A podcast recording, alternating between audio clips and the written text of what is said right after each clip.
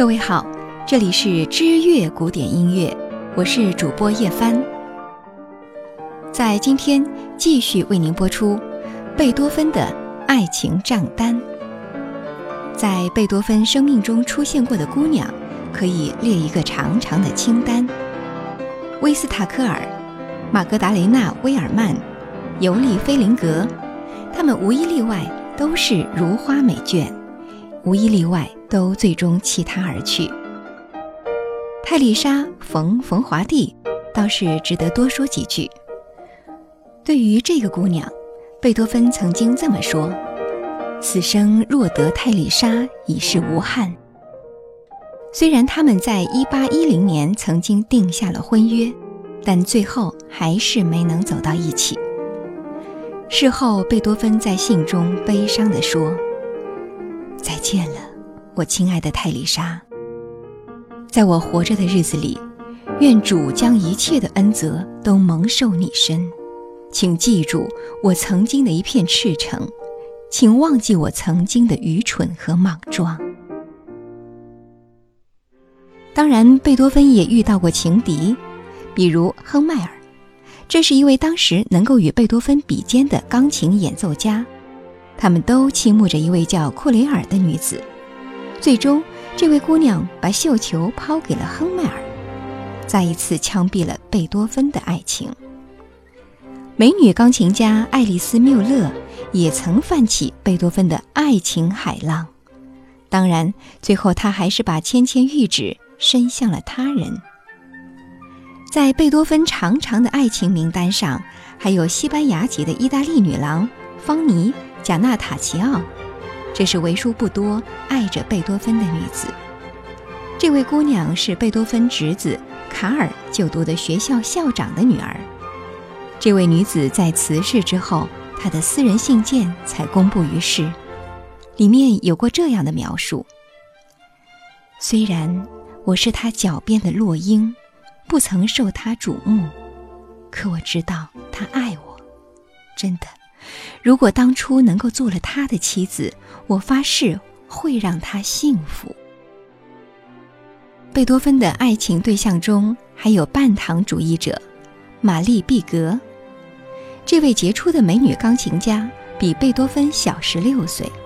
她的丈夫是拉斯莫夫斯基的书记官毕格。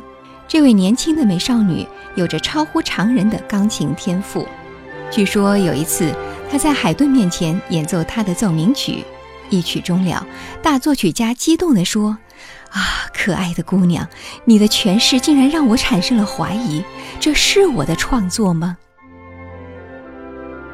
当贝多芬在维也纳与她相识之后，立刻被她的美丽笑容和开朗性格迷得六神无主。他只是略略地看了一遍贝多芬的热情奏鸣曲，就能够在钢琴上朗朗弹奏。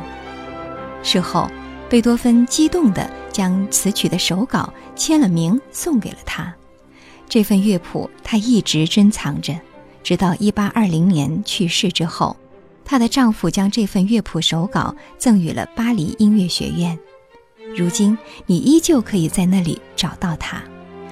玛丽·毕格曾经当着贝多芬的面弹奏他的奏鸣曲，这让贝多芬非常高兴。他经常说：“你的弹法。”跟我想要表达的完全不同，但这又怎么样呢？就这么弹吧。虽然不是我的想法，但比我的初衷更高明。贝多芬的心中，这位美丽的女钢琴家到底是什么样的位置呢？以下的轶事，或许大家能够猜到一二。贝多芬曾经写信给毕格夫妇，邀请他们一同外出散步，只是。这封信引起了毕格先生的妒忌，生硬地回绝了他，这让贝多芬大感羞辱。这样来看，贝多芬和玛丽之间并没有什么过分暧昧的关系，只是贝多芬到了生命的尽头，也知道自己这一生与婚姻无缘，他的心里最惦念的依旧是这位姑娘。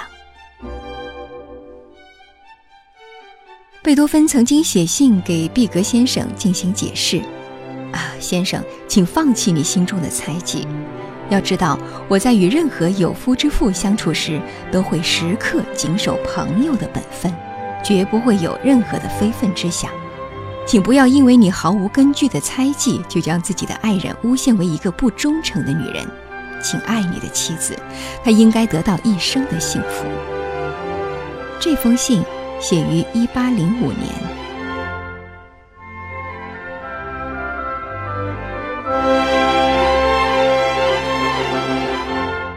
各位听友，这里是知乐古典音乐，我是主播叶帆。